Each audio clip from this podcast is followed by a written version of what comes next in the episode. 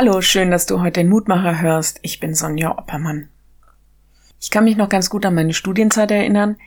Damals hatte ich noch kein Auto und ich bin noch, ja, wirklich mit dem Zug gefahren. Ich war meistens gut bepackt. Ein meist ganz schwerer Rucksack auf meinem Rücken, Taschen, Lernmaterial dann noch links und rechts an meiner Seite, manchmal sogar noch ein kleiner Rucksack vor mir. Also ihr merkt, ich war da schon so ein Packmeister. Ich bin nicht oft gefahren, meist aber dann für mehrere Wochen und da durfte eben nichts fehlen. Wenn ich dann in den Zug gestiegen bin, war ich immer sehr erleichtert, wenn ich nicht stehen musste. Es war um die Feiertage nicht immer einfach einen Sitzplatz zu finden, manchmal habe ich sogar einfach im Gang gesessen. Aber man konnte mal seine Last loslassen. Man konnte unterwegs dann Kraft sammeln. Im Leben ist das manchmal auch so. Wir sind vielleicht dicht bepackt mit irgendwelchen Lasten, Aufgaben, Krankheiten, Schuld, Frust, manchmal auch mit Sorgen und Ängsten. Das engt ja unser Leben ein, das macht es schwer.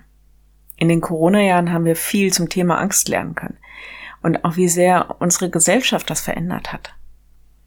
Die Losung von heute lenkt unseren Blick auf einen Rastplatz, auf einen Ort, wo wir einfach mal loslassen können, einfach ja da sein dürfen, auftanken fürs Leben.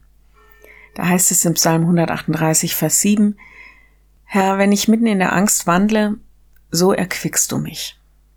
Gott bietet mir und dir einen Sitzplatz an.